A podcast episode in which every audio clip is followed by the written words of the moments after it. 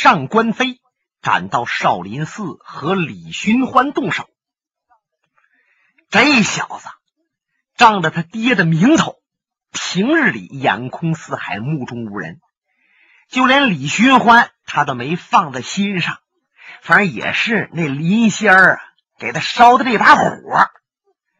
这小子亮出来子午龙凤环，直取李寻欢。按说就他这个年岁，把环往出一亮，向前一纵，李寻欢都给他挑大拇指。行啊，够说，真机打的相当不错。可有一样，就凭你小子想把我李寻欢怎么样？日从西出，海枯石烂，你也不可能了。他本来那两环招数够高的，够快的，可也不知道怎么闹的，就李寻欢是左躲右躲，哎，他这两环就都作废了，一招也没好使，横着又一扫，李寻欢那身子向下一矮，又没给扫伤，嗯。这李寻欢怎么坐在椅子上那么稳当？哎呦，难道说他李寻欢真比我上官飞高？上官飞不服气呀，把他爹教给他的能耐可都使出来了。啊，嚓嚓嚓嚓，就双环摆动，整个藏经阁内金光缭绕。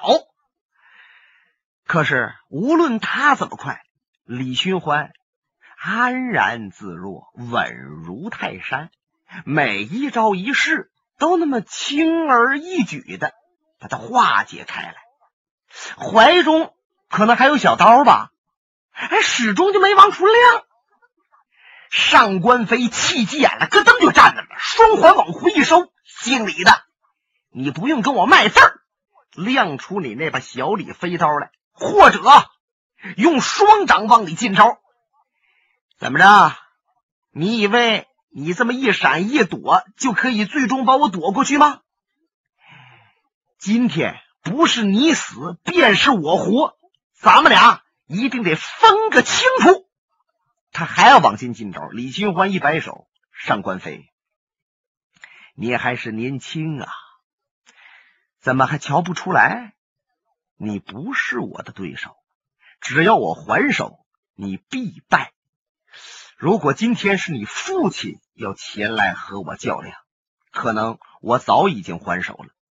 你毕竟还是个晚辈嘛。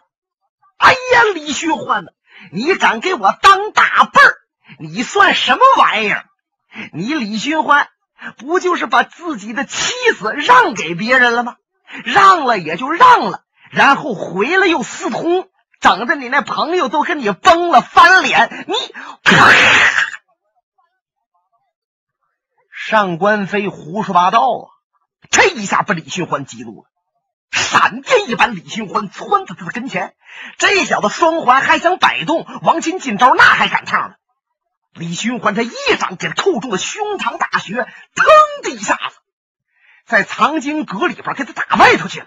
哎呀，我嗯，这小子感觉到胸口发热，心想坏了。我们防备之下挨了他一掌，可能我得吐血。我我我，哎，怎么没吐血呢？胸口热了两下，里边没有内伤，所以说呀，他这血没吐出来。原来是李寻欢手下留情，和他爹就没有什么仇恨。这小子来了，名义叫铲除梅花道，杀我李寻欢。既然是这样，我教训教训，给他一掌，让他知难而退也就罢了。看着他在外边啊，那个莫名其妙、晕头胀脑的样，李寻欢忍住了没乐出来，用手一指他：“上官公子，你的功夫是不错呀，可是要像你现在这样闯荡江湖，不超过一年。”就会把你爹的牌子砸了。我望你还是回到你父亲面前，好好学艺。走吧。这几句话呀，简直就像拿巴掌打在上官飞的脸上。他呀，脸红脖子粗，受不了了，想往前去拼命，还知道拼不过。再往后一看，嚯！少林寺这么多和尚啊，都瞧着他呢。哎呀，他一跺脚，我也是一时大意，看来我真不如李寻欢，让他一掌把我拍出来了。正像李寻欢所说，我不但呢自己丢人，我也把我爹的牌子给砸了。他一摸头，拎双环便跑。这些和尚们呢？还客气着呢，上官公子请到屋内用茶，还用什么茶了？上官飞一口气跑下嵩山，都没脸去见那林仙儿了。再说呀，就他回到河北保定那小镇子见林仙儿，他也见不着，因为林仙儿已经来到离嵩山不远一个小镇外面了。咱们上文书说了，林仙儿先答复吕百超前来杀李寻欢，紧跟着又鼓动上官飞前来少林寺。他就算计着阿飞要救李寻欢，真要是和他们一碰上，有阿飞在，谁能杀得了李寻欢呢？林仙儿赶紧骑快马追阿飞，果然他就在前边那小镇子外边见阿飞了。就见阿飞坐在一个树底下。把这把铁片子剑往磕膝盖上一横，那手啊还都是土呢，就拿着一个饼子，里边夹两个咸菜条，吭哧吭哧吭哧，在那啃吧着吃。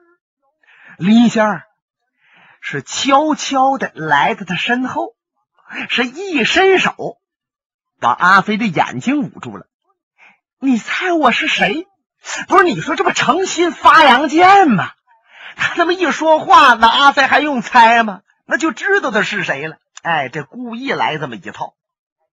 可是阿飞抬起手来，轻轻一扒拉他，也不回头瞧他，也不说什么话，还咬着自己这饼子吃。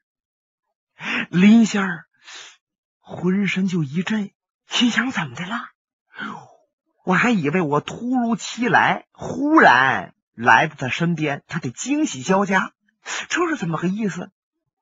林仙儿绝顶聪明啊，他也就明白阿飞怎么想了。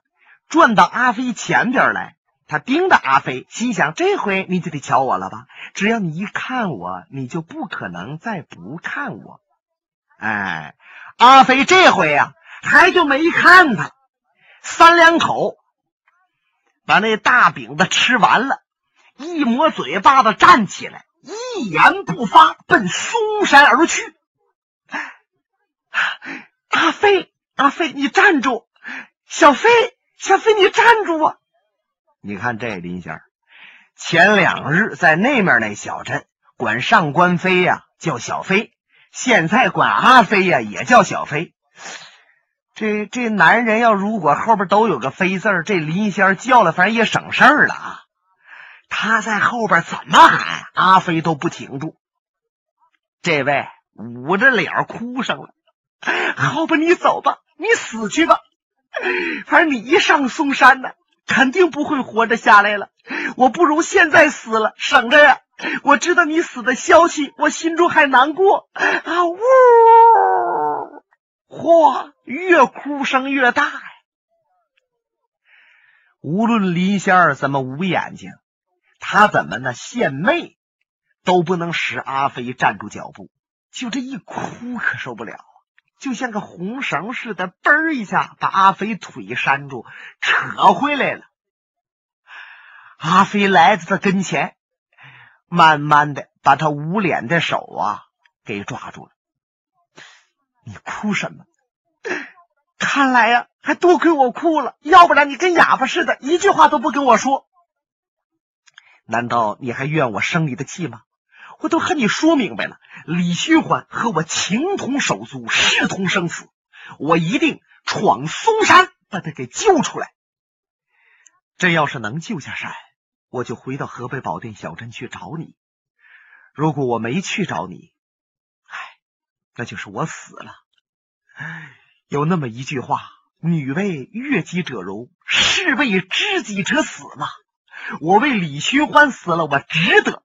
可是你为什么来到河南嵩山来找我？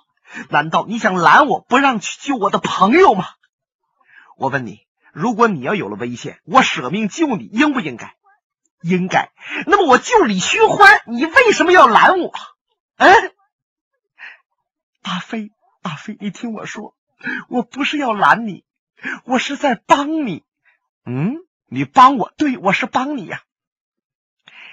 我心想，虽然你和李寻欢是朋友，你一定要救他，可是你贸然上山，少林派有方丈心湖，那是一代宗师，武功绝顶。别看白晓生排兵刃谱没有把人排进去，可是少林派的能力，哪一个人又能比得了呢？那么少林派可以说能人成群呐。还有那位白晓生白先生都在庙里边待着。另外，我听说还有许许多多的人都到少林寺来要杀李寻欢。那么阿飞，你想想。你一个人去救李寻欢，能救得了吗？俗话说：“一枪难挡八面风，一枪难挡百万兵啊！”你浑身都是铁，能粘几根钉？我知道我是个女流之辈，就凭我这两下子也帮不了你什么忙。可是我和你是一个人呐，你要有个三长两短的，我也就算完了。我即使帮不了你大忙。我也一定要帮帮你的忙。你要上嵩山，我和你一起去。你不要以为我是拦你，我是要和你去救李寻欢呐。说着话，他凑到阿飞的前边，拿这脸儿啊贴着阿飞的胸脯，然后用手慢慢的摸着阿飞那手背。阿飞本来很僵硬的神态缓下来了，低着头瞧着他。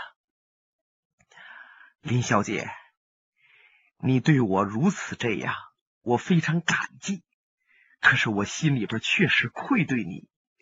你相中了我，我却不能厮守在你的身边，却需要为我的朋友去和别人拼命。你不要陪我上嵩山，你等着我，我尽量回来见你。啊，阿飞，你听我说呀，我现在有个好主意。咱们能救出李探花李大哥来？哦，你果然想出好主意来了。当然，说三个臭皮匠盯个诸葛亮嘛。现在咱们两个比那臭皮匠还强点儿，咱俩呀就盯个诸葛亮了。怎么办？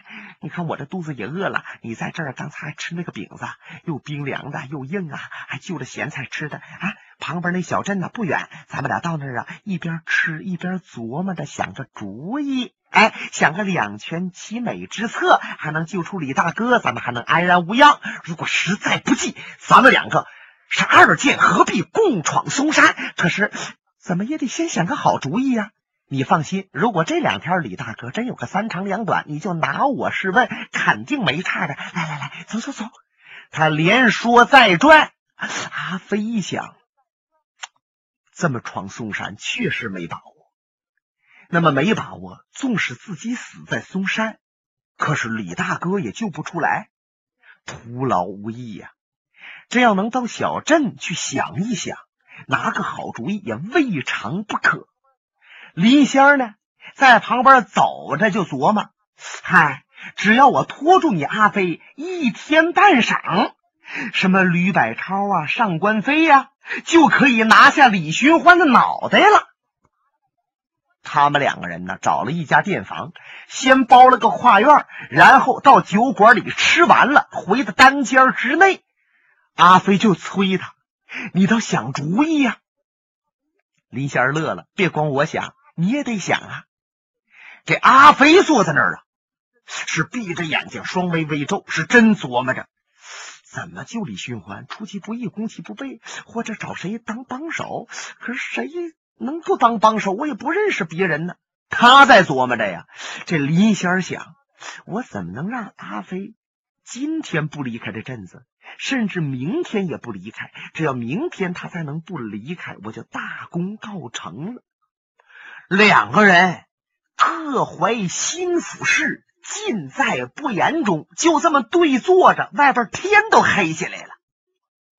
林仙儿把灯点着了，轻轻把门关上。不知道阿飞看没看着，他把那门插啊也别好了。他们这个跨院是一明两暗的屋子，那面还一个对面屋呢。本来两个人呢可以分开来休息，可是林仙呢故意把门插上，来到阿飞的跟前。阿飞回头瞧瞧他，你想没想出什么好主意呀？嗨。我把脑袋都想疼了，可是想了几个主意啊，都不妥稳。我想，咱们要睡到明天天一亮，脑子清醒了，肯定有好主意的。你说是吗？啊，小飞说的呀，他就坐在阿飞的身边，拉过手来，轻轻的把脑袋依偎在阿飞的肩膀上，两个人独处一室。阿飞就感觉到心里边不平静了。再瞧瞧林仙儿，美貌无双，这阿飞呀，这心血就往上涌。林仙儿站起身来，把阿飞的脖子搂住了。阿飞，我老怕你离开我，就即使救出李大哥后，万一你瞧着哪个别的女子好了，就会把我扔了。阿飞一听，这怎么可能呢？林仙儿顺势就倒在阿飞怀里边了，两个人是撕撕扯扯往那床边来。阿飞确实有点接受不住了，小伙子哪儿见着过这一套啊？当时他用手一扯林仙儿的衣服，把这上衣扣哗就解开了。可是忽然。林仙儿拿手使劲一推阿飞，阿飞也没防备呀，把阿飞推的扑通一下子，仰面就跌在床里边去了。阿飞一惊啊，你这是干什么？林仙儿把脑袋往旁边一扭，哎呀，脸红的呀，就像那桃花似的，用手捂着已经解开上衣的这胸口。眼泪吧嗒吧嗒淌下来，可是这嘴呀，却说着话，说的还那么清楚，那么甜。大飞，我想今天晚上咱们俩说什么也不能这样。我早晚都是你的人，可是今天晚上要这样了，你就会以为我是个荡妇，那么以后你就会嫌弃我，认为我不是个正经人。阿飞，我请你多多原谅我啊！林仙这么一说，阿飞通体冰凉，身子就出了一身冷汗。过了许久，他才从床上爬起来，把已经糊里糊涂蹬掉的鞋穿上了，梳了梳头发，来到林仙面前。把住林仙的肩膀，拍了拍。林小姐，你对，是我错了，我不应该这样无礼，还万望你多多见谅。阿飞，你对我太好了。他嗯的一声啊，又扑到阿飞怀里边来了。阿飞这回不敢使劲搂着他了啊，害怕这林仙儿生自己的气呀。可是林仙儿现在眼泪还往下落着。可是他贴着阿飞这脸儿啊，却乐得特别得意。他乐什么呢？他琢磨呀，嘿，你看我和吕百超怎么都行，我和那上官飞呀，上床也中。反正吧，除了阿飞，哪个人和我在一起呀？只要我瞧他顺眼，我都不拒绝。但是唯有阿飞绝对不中，因为阿飞和他们不一样。只有我对阿飞这样，阿飞呀，才心里边更加喜欢我，舍不得我，离不开我。刚开始的时候，我瞧这小子呀，也不太顺眼。只是我见他武功高强，心想有这么一个靠山站在我的身边，无论是哪一位，包括李寻欢，想杀我林仙儿，阿飞亮出剑来，谁敢向前呢？尤其我听说阿飞和李寻欢不错，那么李寻欢，你再恨我，你就认定我是梅花道，有阿飞在旁边，你也不好意思亮剑，因为你亮剑，那阿飞就可能和你翻脸。所以说呀，阿飞是我的护身符。现在看来，李寻欢死活不一定，说不定哪一天就下了嵩山前来找我。因此，我更得把这阿飞把握好啊，时时刻刻对他不能松心。你看看这林仙琢磨的多么歹毒啊！要不说古时传下了一句话。叫仙鹤头上血，羊鱼尾上针，二般不算毒，再毒不过淫妇心。哎，这话就是对林仙儿这样女人说的。他们两个人呢，一直待到半夜，阿飞才告辞，打开门啊，出去到对面那屋啊休息去了。这林仙儿轻轻的把门关上，插好。滋溜一下钻进被窝，盖上被，他还偷着乐呢，心想：小子阿飞呀，这一辈子呀，你休想逃出我的手心了。嘎吱嘎吱嘎吱啊！林仙正美呢，他就瞧着，透过月色，有一些光亮的那窗户，嘎吱嘎吱开了。外边有个人，把脑袋探进来了。嚯，长得怎么这么凶？简直像个鬼呀！你说屋里边啊，这灯还灭了，夜半三更的，有人在外边推窗户。这窗户呢是上直下窄的，哎，下边是死的呀。上边这半扇啊，往里边一推，有个挂钩能挂上，是这样的窗户。外边这个人把窗户一推开，脑袋探进来。啃着那大鼻子，还闻了闻，好像一闻就能闻出来屋里是谁。一猫腰，别看个儿相当大，可是身体特别的灵便，噌一下就进来了。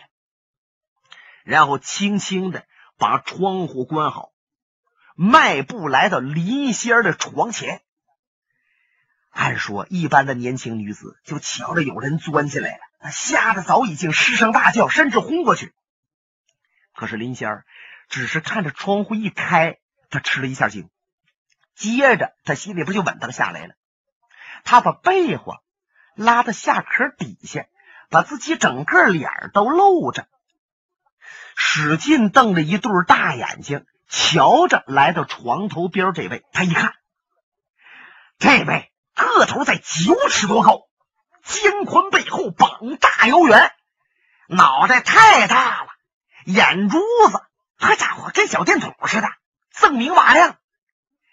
最出奇的是这鼻子，有半尺来长，大鼻孔跟小喇叭似的，大嘴叉，扎里扎沙的胡须。再看他这手发着灵光，绿油油的光亮。林仙儿是从头上打量着，等看到他的手上了，他把这人认出来了，谁呀？青魔手一哭，除了一哭有青魔手外，也就是他的弟子秋毒有。那么秋毒死了，那这肯定是一哭了。林仙躺那儿都没起来，轻声说道：“是一剑客吗？”嗯，这位只拿鼻子哼了一声，没说话。你进来是要杀我的？嗯。可是，你太冒险了。你知不知道有人在保着我？谁？哎，这一哭才问了一句：“阿飞，你赶快走，不然你可就走不了了。”本节目由哈尔滨大地评书艺术研究所研究录制。刚才播送。